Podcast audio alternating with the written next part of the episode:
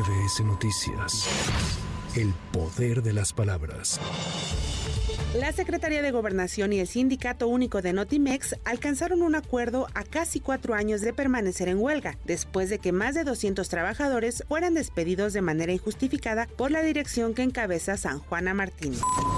La Embajada de Israel en México aclaró que Andrés Roemer no será extraditado el 16 de octubre, como se había mencionado tras su detención. Indicó que se trata de un proceso largo y complejo que aún no se sabe cuánto durará. La siguiente audiencia se llevará a cabo dentro de dos semanas donde se determinará su situación de detención.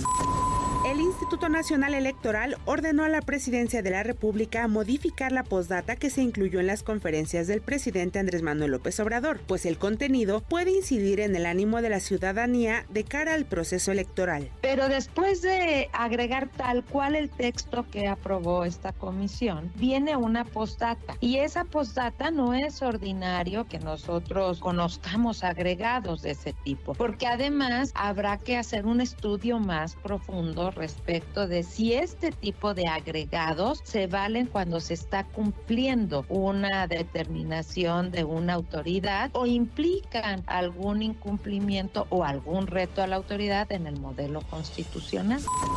El grupo interdisciplinario de expertos independientes para el caso Ayotzinapa respondió al presidente Andrés Manuel López Obrador, quien aseguró en la conferencia matutina que ellos nunca aprobaron la participación del ejército en los hechos de Iguala y la posterior desaparición de los normalistas. A través de una carta, señalaron que el GIEI documentó en seis informes todo su trabajo, los alcances en la investigación, revelaciones de nuevas verdades ocultas y propuestas de líneas de investigación, y todos estos documentos fueron presentados previamente al propio presidente.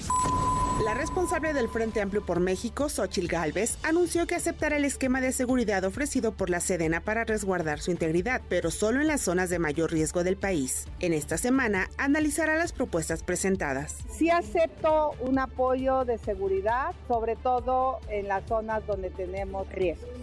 O sea, sí me interesa que cuando llegue a Culiacán no está con esa angustia de qué está pasando allá o cuando llego a, no sé, a Cajeme, ¿no? En, Sonora, donde de hecho el día que estuve en Cajeme había habido un pequeño enfrentamiento a dos cuadras de donde yo estaba. Y lo que me dijo la gente de Cajeme que esto es cotidiano. Previamente, la coordinadora de los comités de defensa de la Cuarta Transformación, Claudia Sheinbaum, aceptó la protección militar, aunque se dijo que sería algo sencillo.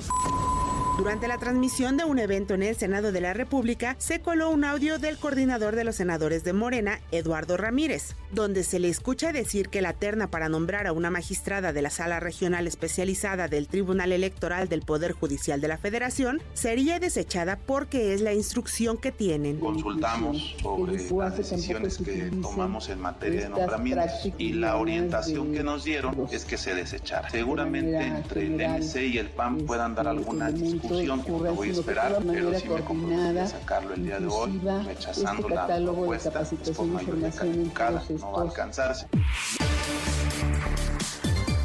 Tras el cierre de varios campus para revisión y fumigación, la Universidad Nacional Autónoma de México descartó la presencia de chinches en sus instalaciones.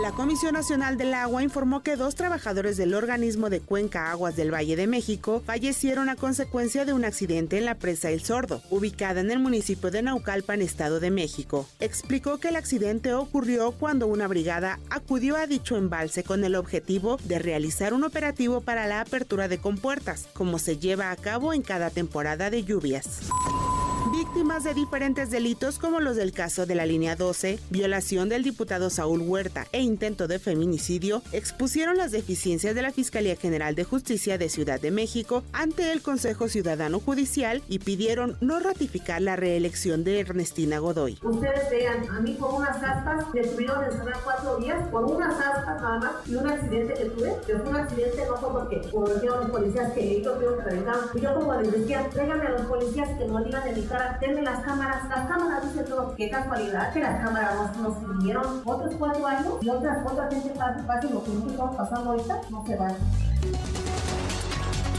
Este martes, la Fiscalía General del Estado de Chiapas informó que suman seis los detenidos implicados en la desaparición y asesinato de encuestadores de Morena. Para MBS Noticias, Anaí Cristóbal. MBS Noticias. El poder de las palabras.